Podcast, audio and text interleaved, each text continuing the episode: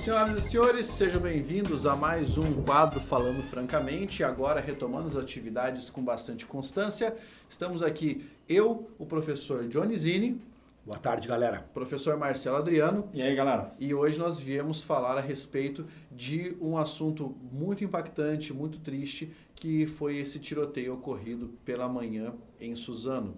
Nós já tínhamos a prospecção do quadro hoje e aí esse assunto eclodiu, como tem a ver com um dos últimos assuntos que a respeito dos quais nós discutimos no Falando Francamente, resolvemos então falar eh, sobre isso para que fosse possível discutir e trazer um pouco à luz alguns fatos que estão associados a isso, né? E também tentar desmistificar um pouco de, de muito do que o pessoal está falando na rede a esse respeito, né? É importante lembrar que isso não é uma aula, não temos o objetivo de ensiná-los sobre qualquer assunto e, portanto, é apenas a nossa opinião sobre o assunto, uma visão diferente da sua, de repente, três visões, na verdade, que é podem ser... É uma conversa despretensiosa. Diferentes, é uma conversa informal, despretensiosa, mas muito séria a respeito de assuntos do cotidiano e hoje, claro, o Pablo disse, muito triste, né? Mas tem a ver com armamento, desarmamento, tem relação, se não tem relação. E, e, claro, também alguns detalhes do crime ali, né, Marcelo? É, eu acredito que o reflexo disso né, vai começar a surgir agora, a sociedade vai começar a se debruçar. O, o ponto armamento vai voltar à baila novamente com mais força tá. para essa discussão. Tá, tá ruim o áudio aí, rapaziada? Ele, agora melhorou? melhorou? Gente, quem reclamou do áudio aí já está atualizado. Bomba esse áudio aí, rapaz! Como eu estava falando, vamos agora discutir isso com mais frequência e certamente é mais um ingrediente nesse composto complexo que é a sociedade brasileira, que envolve vários elementos aí agora, aparentemente com um pouco mais de de frequência esse tipo de ato aí que vem, que vem nos entristecer muito. Pois é, não foi a primeira vez que isso aconteceu no Brasil, temos certeza de que não vai ser a última, mas antes de nós entrarmos nessa discussão, eu gostaria de pedir uma gentileza para você que está assistindo, que porventura já tenha recebido foto, vídeo ou qualquer coisa relacionada a essa tragédia. Não divulgue. Não compartilhe. Não compartilhe não pegue o vídeo que está sendo enviado e, é, e republique. Tá? Não faça como diversos veículos de mídia estão fazendo, é, em uma busca desesperada por like, e, e veículos de mídia enormes, aqui fica a minha crítica em relação a isso, que estão publicando o vídeo da tragédia. Não façam isso, tenham respeito com as pessoas que tiveram suas vidas interrompidas e principalmente com as famílias.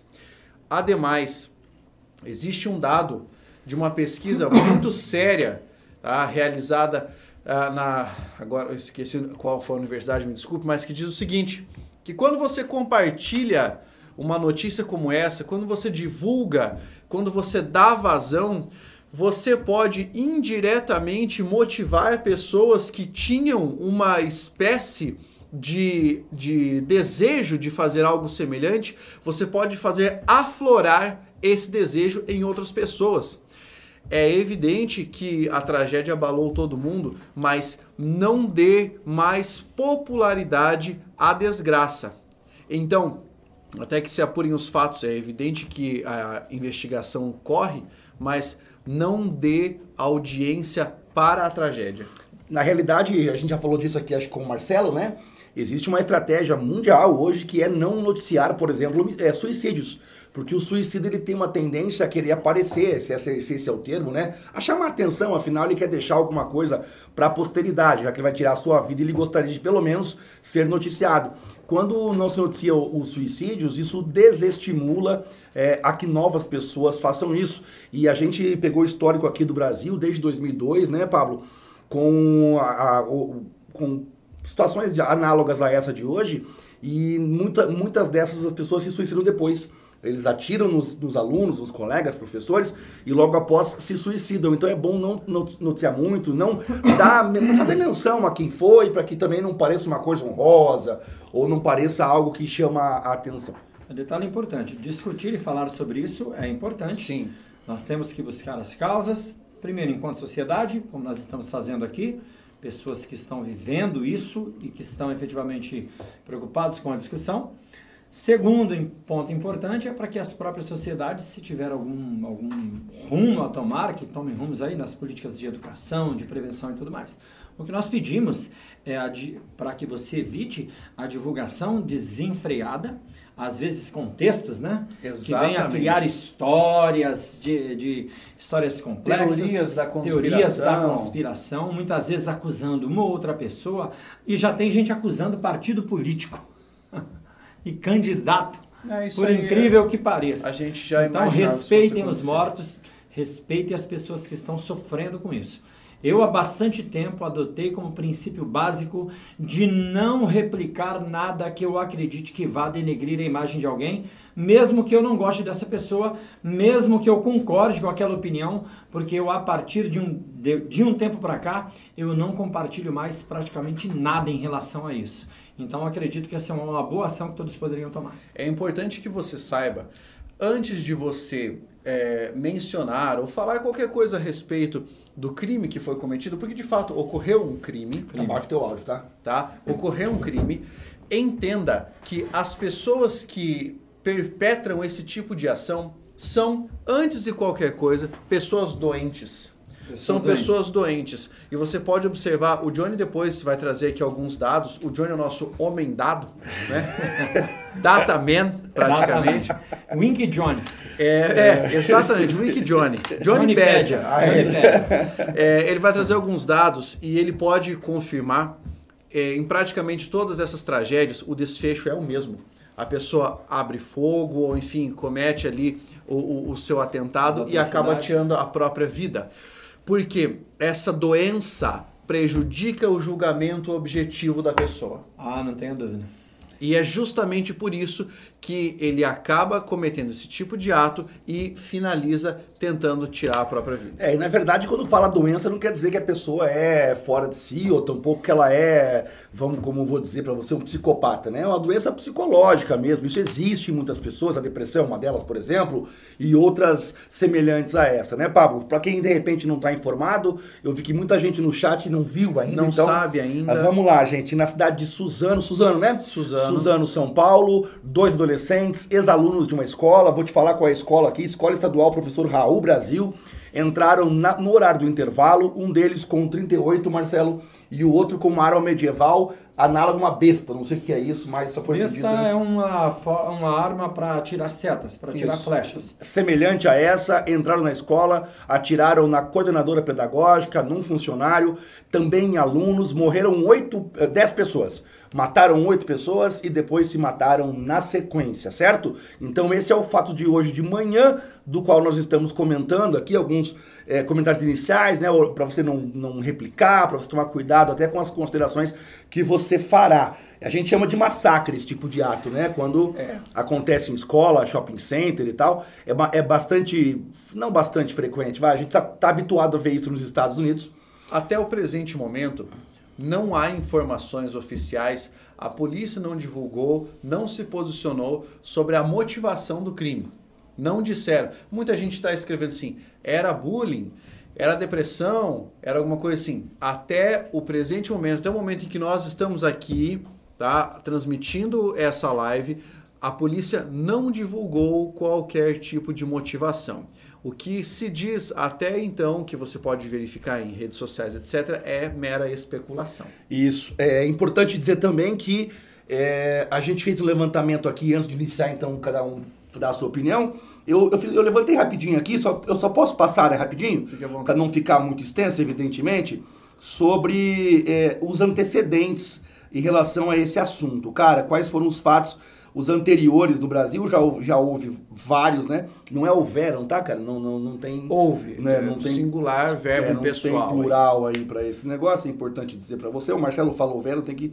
Jamais disse houveram na minha vida. Olha só, gente. Mesmo antes de nascer. Pra você poder entender, tá? Rapidinho, para você poder ter uma, um histórico do Brasil mais recente aí sobre casos semelhantes a esse. E aí fica atento com, com as informações, a gente comenta depois, tá? Em 2002, lá em Salvador, um cara de 17 anos matou duas colegas na sala de aula de um colégio particular chamado Sigma. Então já era ensino médio, tinha 17 anos, matou duas colegas. Ele não se matou depois. Ele usou um 38, que era do pai dele, que era perito policial. Então não era uma arma irregular, não. O pai era perito policial, pegou o 38 do pai dele, um 38, e executou as duas. Na verdade, eles tinham discutido, tinham brigado, na verdade, deixa eu ver aqui é, teria se revoltado com as colegas por causa de uma gincana, quer dizer, um motivo torpe. É, com certeza ele pegou raiva ali e acabou fazendo essa besteira. insignificante na realidade. Né? Em Taiúva, no ano de 2003, fica em São Paulo também, Edmar Aparecido Freitas, 18 anos, era ex-aluno de uma escola estadual lá em, em, em Taiúva. Ele invadiu o pátio da instituição, atirou em alunos, professores e funcionários e depois se matou. Ele utilizou um revólver calibre 38 com o qual fez 15 disparos. Tá bem? Deixa eu achar rapidinho aqui se tem um motivo. Não tem um motivo, tá? Só, só deu esse comentário aí, beleza? Em Realengo, em 2011, esse mais famoso, né? Realengo, no Rio de Janeiro, 12 adolescentes, foram 10 meninas e 2 meninos, morreram no massacre de uma escola municipal. Eles foram vítimas de um maluco chamado Wellington Menezes de Oliveira, 23 anos, que atirou contra as vítimas na sala de aula. É, ele, se não me engano, deixa eu ver aqui, ele usou dois revólveres, presta atenção na loucura, cara. Dois revólveres, tinha muita munição, além de um colete à prova de balas, usava um cinturão com armamento. E, e, na casa dele acharam lá uns comentários, uma, uma, agenda, que ele dizia que era porque humilharam ele muito na escola na adolescência. Então esse cara cresceu com raiva da escola. Eu lembro que houve ainda, a época de Realengo, divulgação de, de informações que ele tinha algo como interesse uh, por partido, por, por posições extremistas do do islamismo. Então, tinha essa relação também. No Piauí, em 2011, 14 anos, tinha um adolescente vítima de bullying, matou um colega com golpes de faca lá no interior do Piauí, só pra você ter uma ideia, tá? Ele dizia para ele disse por isso que todo dia era agredido é, por alguém na escola, verbalmente e fisicamente, e que os outros riam e, portanto, ele acabou se vingando do colega. Olha como tem bastante bastante casos. 2011, São Caetano do Sul, é, um aluno de 10 anos de idade é, estava no quarto ano, quarto, quarto ano da escola primária ali, atirou na professora e depois se matou na escola, a professora Alcina Dantas Feijão. É, ele usou um revólver 38 que era do pai dele, que era guarda civil. Você percebe como há uma repetição ali de pegar a arma do pai, que é policial. A gente acha que são armas ilegais e às vezes Sim. não são, né? A gente pode falar disso depois. Em João Pessoa, abril de 2012, adolescente de 16 anos atirou em outras três alunas da Escola Estadual Santa Rita, na região metropolitana de João Pessoa. Ele queria acertar, na verdade, um menino de 15 anos com quem havia discutido duas vezes. Ele usou também um, revólver 38, não falou de quem que era o revólver 38. Em Goiânia, onde o Pablo, o Pablo morou por pouco tempo, é, 14 anos tinha o adolescente, matou dois colegas e feriu outros quatro é, em outubro de 2017. Ele usou uma pistola .40 da mãe, que é policial civil, assim como o pai. É, aliás, que é policial militar, assim como o pai. Ele sofria bullying, segundo consta aqui. Também não está aqui, é, também no não foi passado, citado. O Pablo vai lembrar aqui, no ano passado, em Medianeira, né, Pablo? Foi, os dois garotos aqui invadiram, perto. é, aqui perto. Dois garotos invadiram uma escola no período da manhã, e abriram fogo contra os colegas dentro da sala de aula. E também parece que foi bullying, né? Tinha essa relação Sim, de bullying. Sim, foi bullying, eles haviam premeditado isso, inclusive, minutos antes de eles entrarem e começarem a disparar, eles avisaram para que três colegas saíssem da sala. Inclusive, teve um caso também muito famoso, aquele adolescente que atirou dentro do cinema, né? Que por não ser estudante, acho que não está relacionado. Não, é, não apareceu aqui porque foi só em escolas, né? É. E, tirou dentro do cinema também, tirou muitas vidas. Me chamou é. a atenção duas semelhanças entre os casos. Claro, um deles é o acesso à arma, porque é evidente que se não houver, não houver acesso à arma, adolescente ou a criança não vai conseguir é, finalizar o plano dele. E, e, o segundo é também o fato do bullying que está aqui ali, na maioria, está presente. Eu citaria mais um caso, Johnny, porque assim, a, a situação é bastante complexa. Veja, eles entraram com arma de fogo, eles entraram com coquetéis Molotov, isso está na, na reportagem, eles entraram com um machado de caça. Meu Deus o menino estava com um machado de caça na cintura e essa espécie de arco, né? Então aí nós temos, por exemplo, duas que não são armas de fogo, né? E uma ali que é uma explosiva, no caso do coquetel Molotov.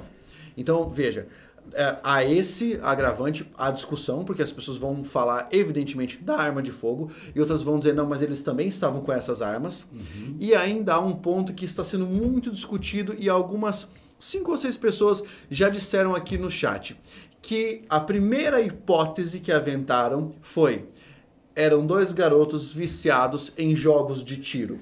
Hum. Veja, a mesma, o mesmo assunto já havia eclodido à época desse, desse tiroteio que o Marcelo comentou no shopping. No shopping. Né? No cinema. Daí mencionar, é, no, no cinema, que mencionaram que o rapaz, no jogo, se não me engano, era o Doom. E aí ele entrou e abriu fogo, certo?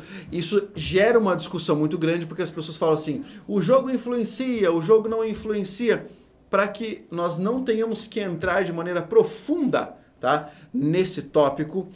Veja, jogo, ou bullying, ou provocação, ou qualquer coisa, só é capaz de fazer cometer um ato desses uma pessoa que é mentalmente perturbada. Sem dúvida. Então, se uma pessoa não for doente, se uma pessoa não for mentalmente perturbada, jogar um jogo de tiro. Eu jogo Mario, nem por isso eu saio pulando em cano. Claro. Entendeu? É, é... Eu jogo Doom. Entendeu? Porta do Inferno. E nem por isso sai atirando as pessoas. É, na verdade, e tem outra pergunta que eu poderia fazer, né? Eles atirar, atiraram porque jogavam ou jogavam porque já eram doentes? Também tem essa, essa pergunta que você pode fazer, porque de repente você vê semelhança, mas ah, sempre que há uma matança como essa, um massacre como esse, o, os, os, os, criminosos, né, as crianças ou adolescentes que fizeram a, a matança jogavam videogame jogos de tiro. Talvez o motivo seja o contrário, eles jogavam porque já eram doentes e já pensavam em fazer isso.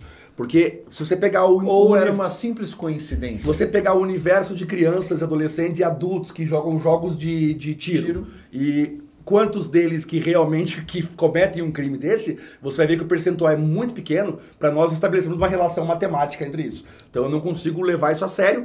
É, tem um comentário que está se repetindo aqui, que eu queria já responder, que é assim, se no Brasil as penas fossem mais duras, isso não acontecia. Nesse caso eu não consigo ver relação. Não há relação Até alguma. porque isso também acontece nos Estados Unidos, onde sabemos a pena de morte e há também pena perpétua. Sim. Além disso, geralmente após o crime, eles se matam, isto é, eles não estão preocupados com nada.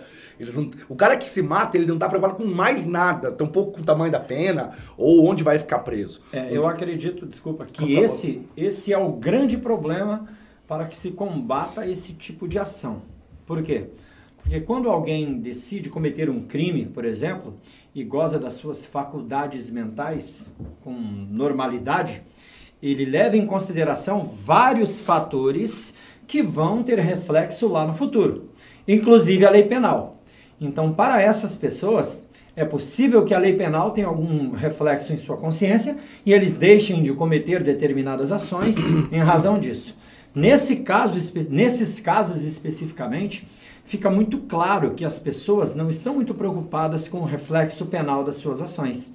Então, ter uma pena mais dura ou menos dura, ao menos na maioria dos casos, em todo mundo, podemos assim citar, não teria qualquer tipo de reflexo para impedir que essas pessoas tivessem esse tipo de ação, mesmo porque boa parte, como nós já estamos aqui dizendo, acabam tirando a própria vida e se tiram a própria vida, não há nenhum tipo de preocupação maior com qualquer tipo de reflexo em relação a isso. Exatamente. Então, a, o endurecimento das penas efetivamente não teria nenhum reflexo em, em relação a isso. Nesse tipo de caso, seria ineficaz. Né? Completamente. Porque, como a gente estava falando, no caso de uma pessoa que está mentalmente doente, ela não tem um julgamento objetivo a respeito disso. Claro. Aí você vai pensar assim, mas ela não pensa que ela vai se matar, onde é que ela vai estar tá ver, onde é que ela vai estar tá para ver o resultado disso? Ela só fez para chamar atenção, etc. Perceba, você goza das suas faculdades mentais para pensar sobre as ações dela. Ela não.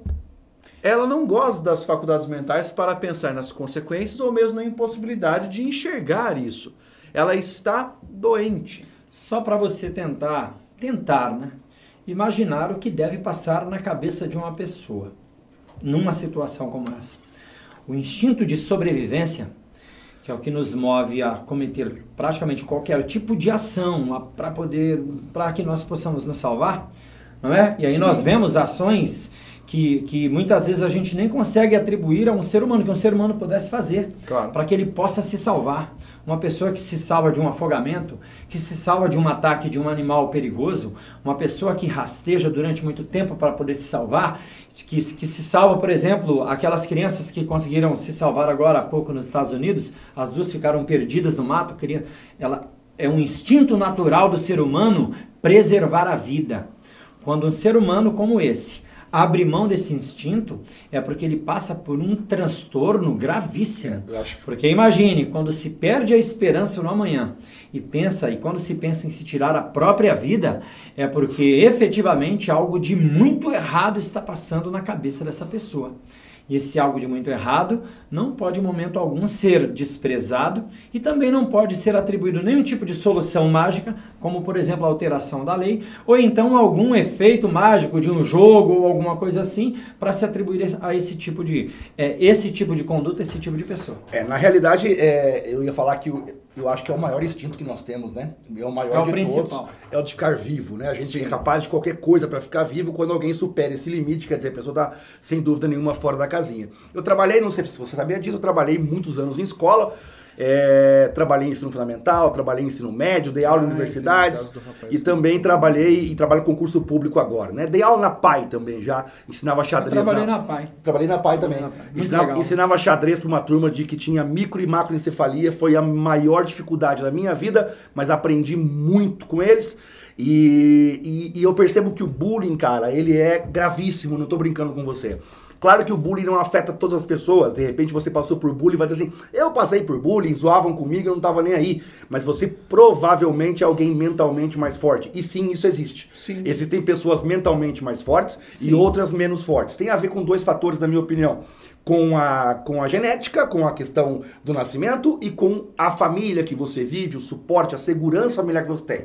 O filho do Pablo dificilmente vai ser alguém, minha opinião, é, mentalmente fraco, porque eu conheço o Pablo, conheço a Bárbara, que é a esposa do Pablo, são duas pessoas fortes mentalmente, e com a segurança, a educação que ele vai ter, a tendência é ele ser uma pessoa segura. E quem é seguro de si mesmo dificilmente se abala com o bullying. Juntando com a genética, Entendeu? Claro. Agora, se você de repente nasce mais inseguro, isso acontece também, e você além disso tem pais ausentes, ou os pais são separados e um dos o pai ou a mãe não dá atenção sofre algum devida, tipo de abuso, né? ou sofre abuso Sim. quando é pequeno, ou de repente, cara, é, o pai trabalha demais, a mãe trabalha demais, aquela dificuldade que, que é inerente ao brasileiro, e aí não tem tempo, não, não é, ninguém é culpado, eu não gosto de culpar as pessoas quando é assim.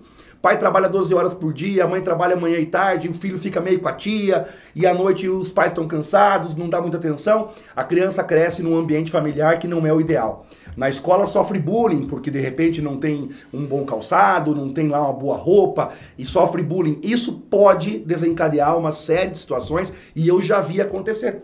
Eu já vi adolescente agredir outro na escola, é, porque sofreu bullying. A pessoa sofre, a pessoa sofre, ela vai guardando, ela vai guardando. Quando ela explode, a reação é, é imprevisível. Eu já vi alunos, eu já tive alunos que eu, que eu sei que são pessoas maravilhosas, doces, e de tanto sofrer bullying, um dia o fulano bateu em ciclano. Falei, fulano? Ah, é, provocou, porque o cara guardou o que pôde, quando não pôde, ele, ele explodiu. Claro, claro, que quem falhou nesse caso, é minha opinião, tá? São duas instâncias. A família falha, porque a família não percebe o filho com problemas. Sim. E isso acontece muito, a gente sabe que acontece muito. É, às vezes por. Como é que eu vou dizer isso a você para não ofender ninguém? Às vezes por falta de tempo, às vezes por falta de condições e às vezes por falta de vontade. Tem Pois família é. que é falta de vontade. Exatamente. Que não cuida do filho, que não olha o filho, que não vê a tarefa, que não vê o caderno, que vê o filho triste, cabisbaixo e não tem a capacidade de perguntar: meu filho, vem cá. A empatia, né? O que está acontecendo com você? Porque a segurança do filho é o pai e a mãe. Lembre de você. Quando aconteceu alguma coisa, pra onde você corria? Pai e mãe, meu irmão. Não é mais ninguém. Tio ajuda, amigo ajuda, mas é o pai e a mãe que vão te dar o suporte familiar. Então, quando o pai e a mãe falham, isso já é grave. Mas tem uma outra instância que não pode falhar. Essa ela tem o dever, ela, ela é paga para isso, chama-se escola, especialmente coordenação e direção de escola, que é um cargo sério que muitas vezes é ocupado por pessoas que não são capacitadas. O coordenador pedagógico, o orientador pedagógico, eles têm a função de, de, de cuidar o ambiente escolar, escolar e intervir quando necessário. E o bullying hoje é um desses casos. Quando a, a, a, coordenação pedagógica percebe que tem um aluno sofrendo bullying e, e, o professor também pode ajudar. O professor dando aula, ele olha uma turma com 30 alunos, ele percebe um aluno que tá cabisbaixo. Percebe. Ele vê que o cara não tá normal psicologicamente falando. Então ele faz o quê? Vai na direção, na coordenação e fala, ó, tal aluno tá estranho. Eu, por exemplo, Pablo, já identifiquei alunos que eram cegos, cegos entre aspas, que não enxergavam desse jeito. Eu, eu, o, cara, o cara no fundão sentado não copiava. Falei, cara, você não copia? Ah, você não copia? É, rapaz, você, é que eu não enxergo. Mas como você não enxerga? Não, é que eu tenho que usar óculos, eu não quero usar óculos. Você não usa óculos, cara. Ah, porque eu acho feio. Mas então fica na frente. Aí mudou o cara de lugar, resolveu o cara de zero sai para 10. Pois é. Então, é, é, essa questão escolar, a escola tem sim responsabilidade, é, a família tem responsabilidade e, minha opinião, quando acontece com uma criança de 10 anos, como eu citei ali, fazer isso, cara, é, é, é tão vítima quanto os demais. Sim. Só um detalhe, você que está chegando agora, nós não estamos aqui fazendo análise nem atribuindo causa a nada, tá? Nós estamos analisando de forma genérica tudo que pode influenciar numa situação como essa. Então, nós não estamos afirmando, por exemplo, que os dois envolvidos sofreram qualquer tipo de bullying. Pois mesmo é. porque nós não temos conhecimento. A motivação tá, pode e, ser outra. É, e profundidade do caso para saber o que aconteceu. Agora, olhando nesse contexto geral e genérico, onde nós identificamos diversos casos, como citou aqui o Johnny, e outras situações do nosso dia a dia, nós identificamos então o bullying como uma possível causa sim e que pode gerar outras tragédias como essa. Exatamente. E é muito importante levar em consideração que quando o Johnny fala é responsabilidade da escola intervir neste momento. A outra responsabilidade que ele mencionou faz um outro tipo de esforço. Ele falou sobre os pais. Em alguns casos, a escola alerta e o pai não leva claro, a sério. Claro, não. Também. A escola tem o dever de observar. De repente, Pablo, colaborar com o pai, é se o pai não viu ainda. Fala, ó, vem cá, o teu filho não tá bem, hein? Vocês estão separando? Vocês estão brigando em casa? Claro que tem casa em que a família também não ajuda. Aquela brigaceira em casa, aí a escola avisa, a família não ajuda. Isso também acontece, eu sei. E é importante também mencionar que eu vi que muita gente escreveu assim, mas a sociedade está doente, a sociedade está doente, é violência demais. Entenda. Por que você acha que a sociedade está doente? E por que você acha que há violência demais? Ou você acha que só há desgraça no ano de 2019? Por quê? Você assiste a quais notícias? Quais notícias chegam até você? Você alguma vez viu um jornal noticiando o seguinte: hoje o dia foi maravilhoso. Hoje ninguém morreu. Hoje ninguém foi assaltado. Graças a Deus, em Cascavel não tivemos homicídio hoje. Você já viu alguma vez o jornal noticiar isso? Já viu? Não. Por que você nunca viu? Porque o noticiário precisa chamar a atenção das pessoas, certo? E você acha que o que chama mais a atenção das pessoas? Uma notícia positiva ou uma notícia negativa? Faz uma experiência com dois amigos seus diga o seguinte: olha, o João tá muito bem, tá fantástico, ele tá uma pessoa maravilhosa. Depois diga para essa mesma pessoa assim, em outra oportunidade, o João morreu. Veja qual das duas notícias vai chamar mais atenção. A notícia disfórica, a notícia negativa é aquela que gera mais atenção. Hoje, atenção é o principal ativo de qualquer meio de comunicação.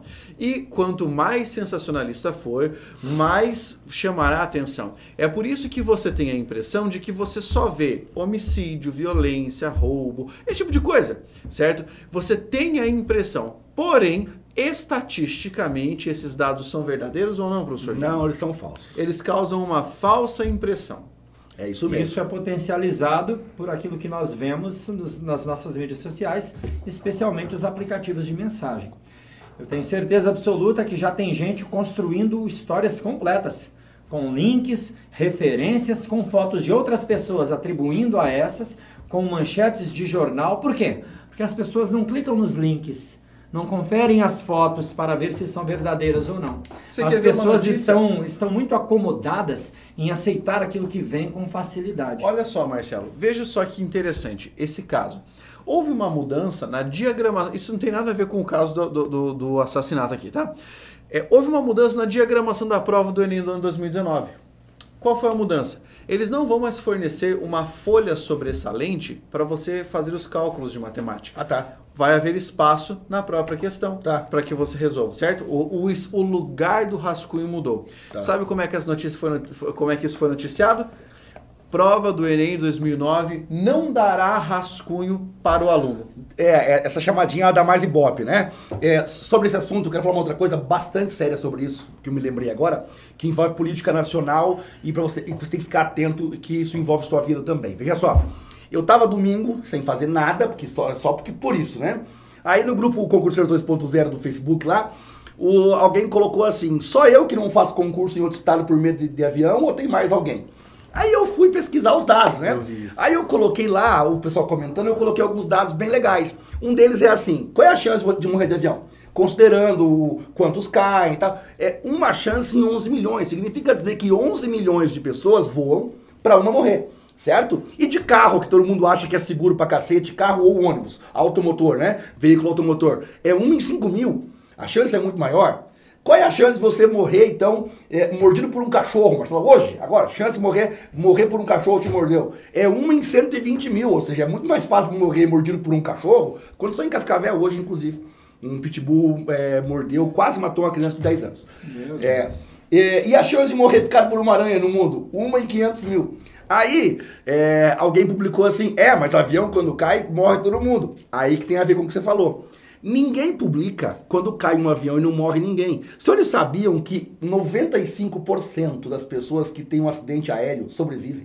Isso eu não sabia. 95% das pessoas que passam por um acidente aéreo sobrevivem. Tá, mas eu só vejo quando morre todo mundo. Só- que notícia sem graça, né? Avião cai na Indonésia, não morre ninguém. Você não tem nego nem, nego nem clica. Você já viu notícia assim, ó? Pousou o avião sem problema nenhum. Entendeu como é que é? sem problema nenhum. Então, é, é claro que as, as pessoas. E aí nós lembramos, o Pablo citou ali, a heurística da disponibilidade, que é o fato de que nós não somos estatísticos por natureza. O ser humano não tem essa, essa capacidade. Essa capacidade ele lembra do que. Ele lembra do que ele viu. Se ele vê mais tragédia em que cai um avião e morre todo mundo, ele é, ele é levado pela cabeça a pensar que esse é o padrão. Mas eu queria falar outra coisa. Professor, o que que isso tem a ver com política? Tudo. O nosso queridíssimo, eu acho ele um animal, tá? Eu acho ele um animal. Se eu pegar um cachorro, sabe mais que ele sobre educação, tá bom? Eu acho ele um retardado mental. Até porque ele foi indicado por outro retardado chamado Olavo de Carvalho. Então, né, quem anda com retardado é retardado também. É, que é o Ricardo Vélez Rodrigues. É, e se você gosta do Olavo de Carvalho, com todo respeito, cara, você tá com problemas. E se falar que é terraplanista, então você tá foda. Peraí, tá? peraí, peraí, peraí. Você não vai dizer que acreditou que o homem foi à lua. Se você disser isso aqui, eu vou abandonar a live agora. Vou continuar aqui. Porque eu acredito que é Vou terra plana. continuar. Você sabe que hoje no Brasil, para abrir uma sala de aula numa escola pública, tem que ter no mínimo 35 alunos. Sim. O queridíssimo Ricardo Vélez Rodrigues veio a público dizer que os professores do Brasil são folgados. Ele veio falar isso. No Brasil, os professores são folgados. Dão aula para 20 alunos e reclamam. Não tem sala com 20 alunos, velho. Porque é por lei, só abre turma com 35. Ah, e outra. Hoje já dá para dar aula para 70 alunos na moral, sem nenhum problema. E é por isso, por salas cheias, que os professores não conseguem perceber caras como esses aqui que estão com um problema na, na cabeça e ninguém percebe. Como é que um professor vai ensinar 70 alunos, é, adolescentes, crianças, adolescentes, nessa fase de idade, vai observar os alunos, vai monitorar o comportamento, vai monitorar a aprendizagem? 70, cara, não tem como. É por isso que uma sala de aula não pode ser cheia. Não é que o professor é vagabundo, não. É que o cara quer fazer um bom trabalho, ele quer ir lá ver o filho do Pablo, ver como é que tá lá o filho do Pablo. Sabe por quê? Aí ele vai lá e olha o caderno do, do, filho do Pablo. Otávio, com C, tá? Octávio. Aí tá letra feia, separada. Aí, ó, tem que falar com o pai do Otávio. Por quê? Não tá boa essa letra, acho que ele tá com uma, uma crisezinha ali. Aí chama o Pablo, ó, teu filho não tá legal aqui. A minha filha, por exemplo, estuda numa escola particular aqui em Cascavel. A escola me comunicou que ela tava com os hormônios antes do da hora. Eu não tinha percebido. A escola falou assim, ó pai, eu acho que a tua filha tá com os hormônios acelerados porque ela tá com um, um cheirinho ali no sovaco que não é normal da idade dela. Você percebe como a escola ela ajuda a, a, a família Tô e vice-versa? Agora, uma sala com 70 alunos, aí você ouve isso na internet e acha bonito. Ah, mas eu sou Bolsonaro. Não tem a ver com ser Bolsonaro. Você tem que ser Brasil, velho. Entendeu? Me xingaram muito aí. Xingaram. bastante o Inclusive, Johnny. o Johnny, o pessoal comentou algo aqui que é preciso falar. Falaram assim, ó.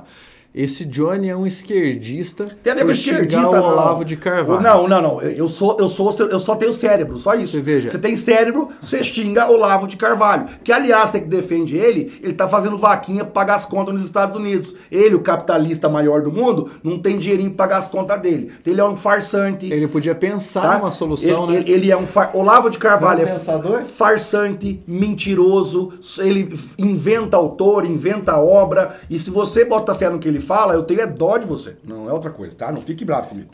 E daí você vai xingar o Johnny, vai falar. O Eu Johnny, também ele xingo tá o Johnny, falando tá? isso. Fique- Ele não tá, por esses motivos, mas fique tranquilo. Você vai falar, o Johnny tá dizendo isso porque o Johnny é de esquerda. Eu que não sou de esquerda, tenho o mesmo pensamento que o Johnny E se você acha que eu sou de esquerda, você é mais burro ainda, porque eu não sou de esquerda.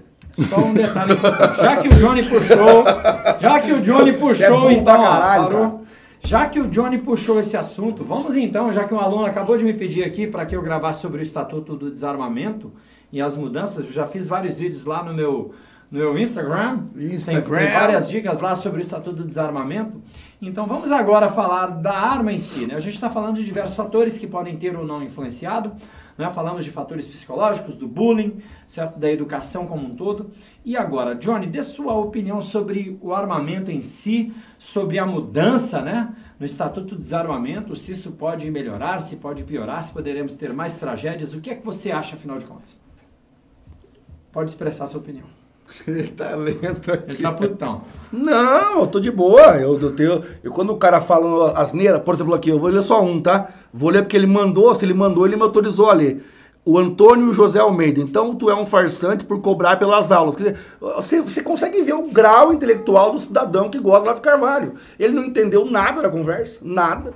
E aí ele manda isso aqui. Eu tenho dó, eu gostaria que você tivesse uma educação melhor, uma orientação melhor. Você não tem nem família, porque se tivesse pai e mãe, eles te falavam, não seja otário, cara. Mas tudo bem. O... Vamos lá. Eu acho que não tem relação nenhuma, cara.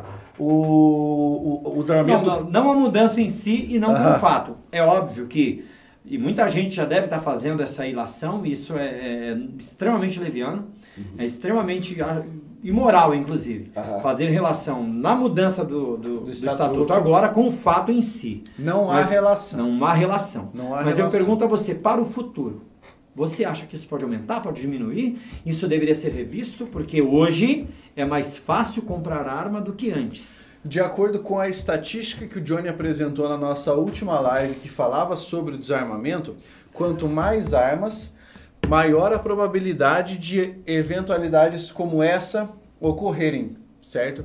Então, assim, eu, eu me posiciono em relação ao que eu vi pelas estatísticas que o Johnny apresentou.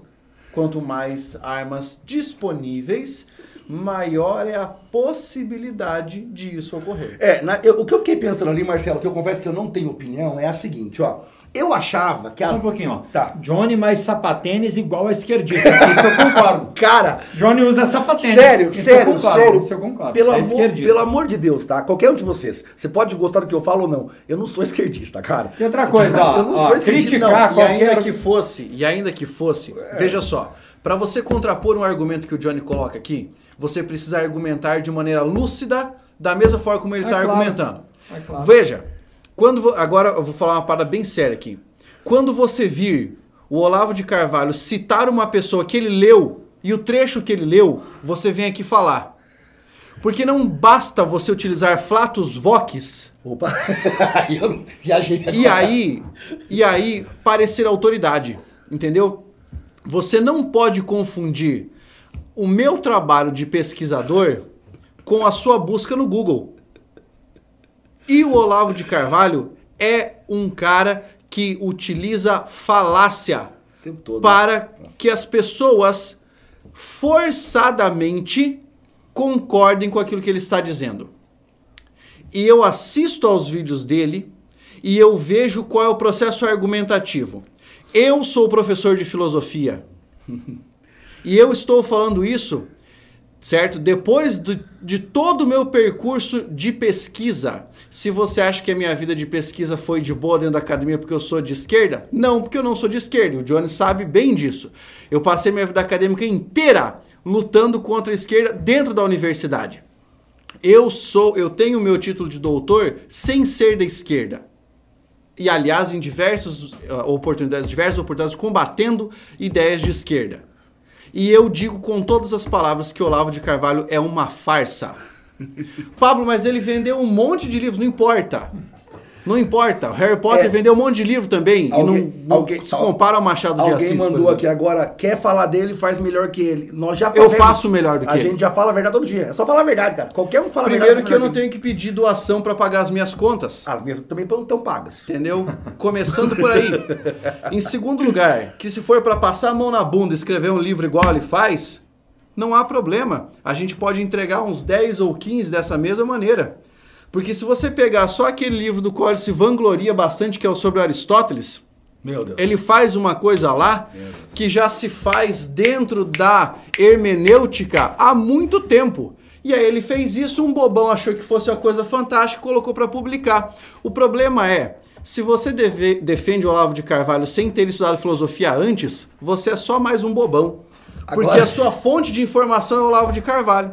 É extremamente limitado. Não, não. Ele, ele, ele, é, ele é farsante mesmo. Mas isso à parte, Marcelo, assusta não, tá? Aqui é assim mesmo. o cara mandou. Não tenho preocupações, tá, não. Escuta só. Eu, eu, não, eu não consigo ver relação com armamento ou não. Sabe por quê? Nos Estados Unidos acontece isso em estados que a arma é liberada e outros em que não é liberada também. É, o que me preocupa é, é o seguinte: eu, a gente começou a ver os casos ali, né? E eles, a maioria dos casos, ele pega, são pais policiais, pais que são guardas, e foi pego do pai.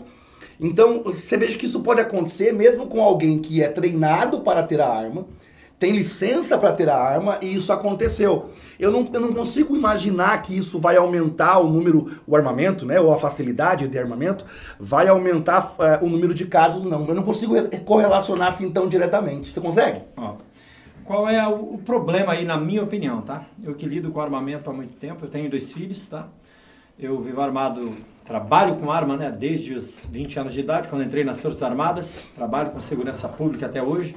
Então, vivo armado, estou armado agora, inclusive, estou armado aqui agora, inclusive. E é uma situação extremamente complexa, tá? Primeiramente por parte dos pais, né? Porque boa parte desse armamento gente não sabe o fato de hoje, Sim. não sabemos a origem da arma de hoje, tá? Então é praticamente impossível você, como pai, manter 100% isolada a criança da arma. É praticamente impossível, certo? Por quê? Porque é uma arma que você usa no seu dia a dia, se você for profissional, ou não há como esconder dentro de casa uma arma o tempo inteiro. Não há, é. não há. Então você tem que conviver com esse risco.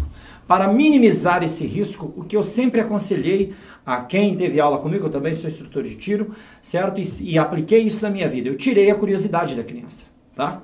Então levei para tirar. Que elas piram, né? Mostrei, piram, piram. Mostrei como funciona. Então os meus filhos tinham intimidade com a arma. Eu sempre tinha aquele pulo do gato que eu não ensinava não é? Mas eu não deixava isso claro, então para eles eu tirava toda a curiosidade do armamento. A, a destravar você não mostrava. É. Tirava toda a curiosidade do armamento e eles passaram a conviver com a arma e eu convivi com a arma durante muito tempo, com eles crianças e adolescentes dentro de casa e não tive nenhum problema. Isso não tem nenhuma relação com o fato de um aluno, de, um, de uma criança, de um adolescente ter um distúrbio que na minha opinião é mental psicológico e venha pegar essa arma e vir atirar. Então, primeiramente, o cuidado com que o pai, que o pai possa ter ou não com a arma, ele vai não vai conseguir bloquear 100% essa situação. Primeiro ponto. Segundo ponto, havendo mais armas em, nas casas, e hoje em dia existe essa possibilidade, porque está mais fácil, eu for, sou a favor, tá? Eu não sou contra, não. Eu sou a favor da flexibilização da aquisição de armas, porque eu acredito ser um direito do brasileiro, já que a população escolheu. Tá? Eu nem entro no, no detalhe, Isso. nem entro no detalhe de redução de criminalidade, bandido anda armado, cidadão anda armado. Não é isso. Foi o que não eu falei é na isso. última live, concordei contigo. Não é isso, não é isso, não é esse o meu parâmetro, tá? Agora, eu acredito sim que nós poderemos ter novos casos, porque agora nós teremos mais armas disponíveis. Isso seria motivação suficiente para, por exemplo, se voltar atrás ou se justificaria as críticas ferrenhas em relação a essa medida? Eu não acho. Eu não acho. Por quê? Será que essa quantidade que poderá haver ou não será tão grande assim? Eu acredito que só o futuro poderá nos dizer. Claro que acidentes aumentarão, não tenho dúvida Aumentarão. disso, tá? Porque veja só, eu tenho dois casos que na minha vida aconteceram. Um foi trágico, o outro depois foi engraçado, né? Não foi trágico por detalhes. Um deles foi um aluno que eu, um aluno que eu tinha na oitava série, dava aula na oitava série lá, num colégio particular em Cascavel, e ele acabou brincando com a arma do pai, matando o irmão dele na frente da mãe, do pai, da família. Ele tava brincando com a arma e ele apontou pro irmão e atirou. Esse foi um caso trágico. O outro foi um tio. Um tio e meus primos. Meu tio chegou em casa, tava com o- o teto todo furado de bala. Meus dois primos acharam duas pistolas que ele tinha em casa, as duas na época eram irregulares, e picaram de fogo o teto. Como ninguém atirou em ninguém, ficou engraçado. Então são acidentes que ocorrem com quem tem arma. Coisa óbvia, se aumenta o número de armas disponíveis, aumenta os acidentes também. Então acostume-se que isso vai aumentar. É igual carro, cara. É, isso que ia citar. é, É, como se reduzir a quantidade de carros para reduzir a quantidade de motos. Entendeu? Isso se aumenta carro circulando, acontece mais acidentes. E infelizmente é, é um fato que vai ser reflexo de quem tiver arma em casa vai estar mais é, sujeito a isso. Agora, não- com esse fato específico de hoje, com o massacre de hoje, eu não acho que isso vai aumentar, não.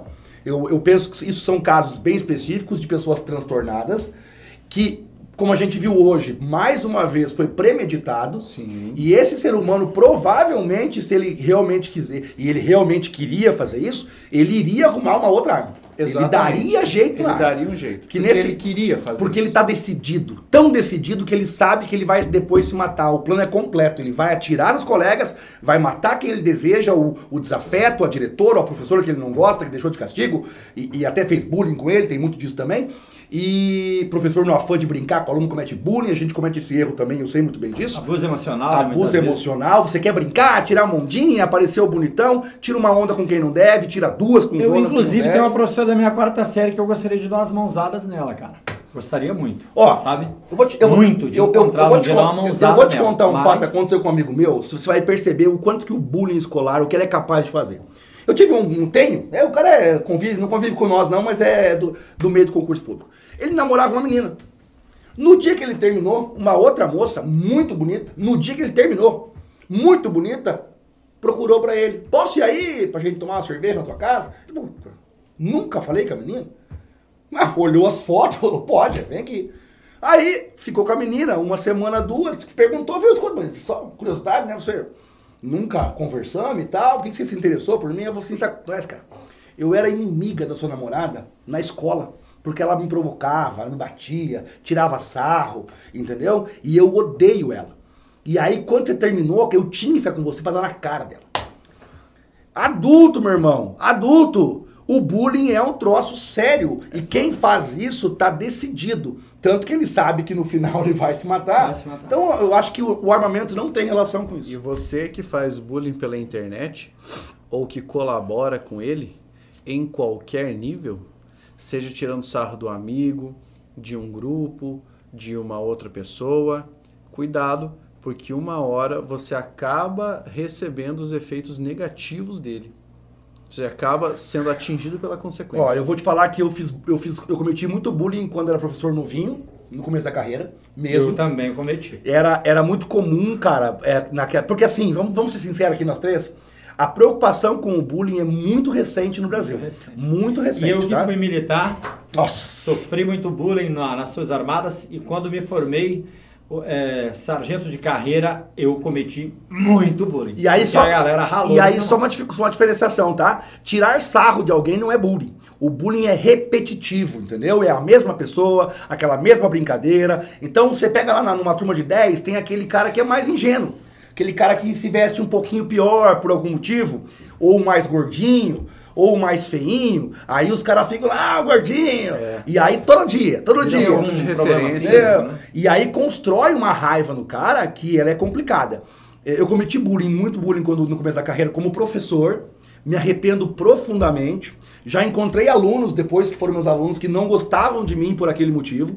Depois viraram meus amigos porque eu mostrei que, que, eu, que era uma pessoa boa. Hoje tomo um cuidado muito grande para poder brincar com qualquer aluno, respeito muito meus alunos, porque nós não temos como saber a dor do outro. O Não que a pessoa como. carrega dentro dela. Então é, é uma situação é- complicada. Isso é verdade, Johnny. Não é possível saber aquilo em que a outra pessoa está pensando. E por isso é- é necessário ter essa sensibilidade no trato com as outras pessoas.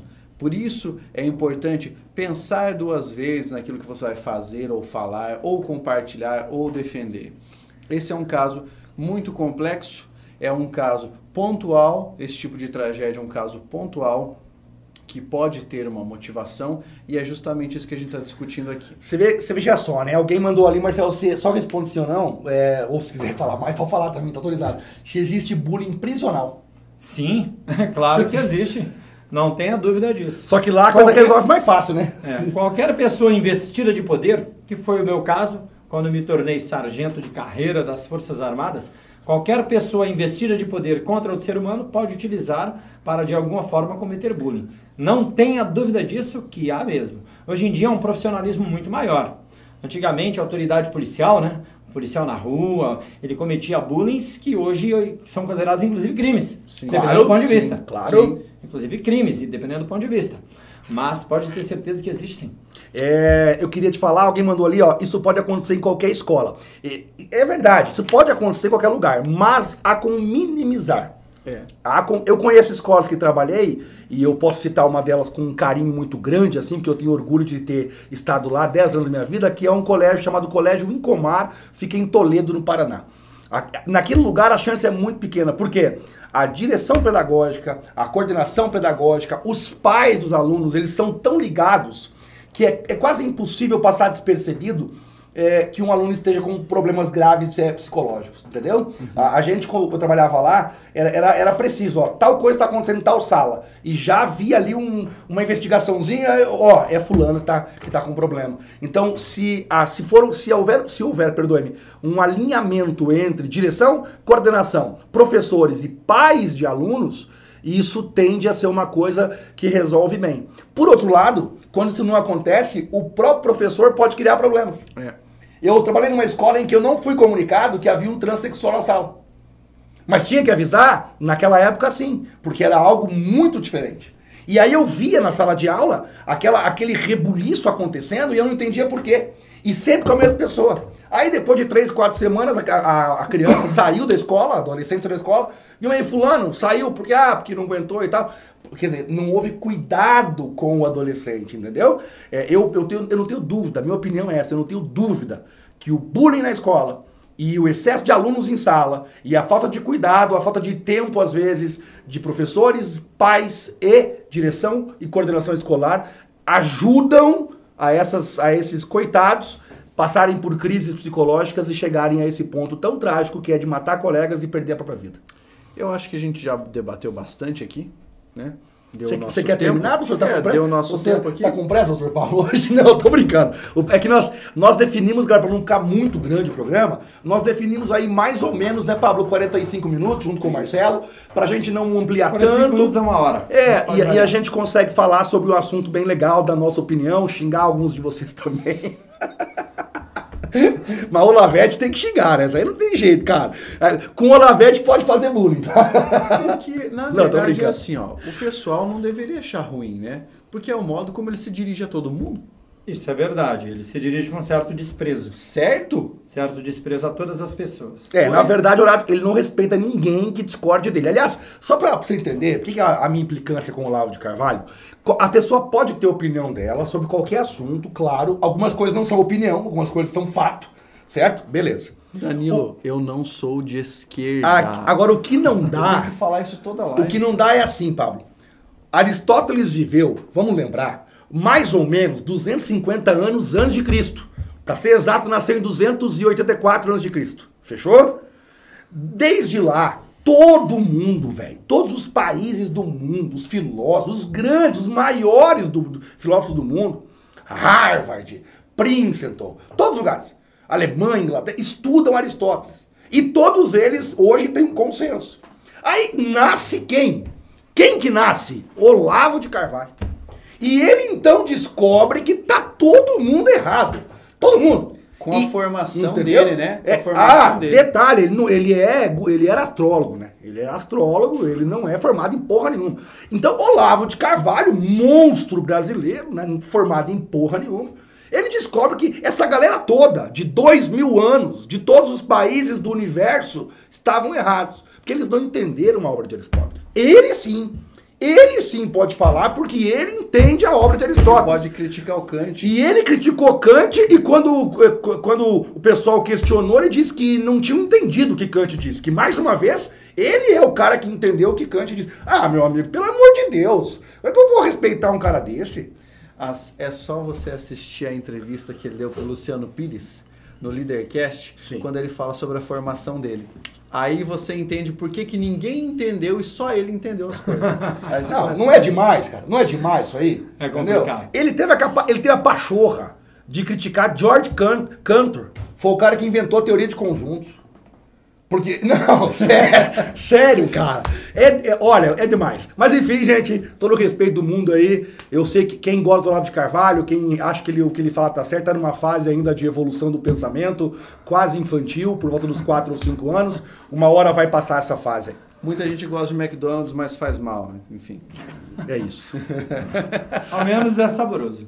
Galera, a gente tá tentando rir um pouquinho aqui, porque o dia é triste, né? A gente tava falando sobre esse fato.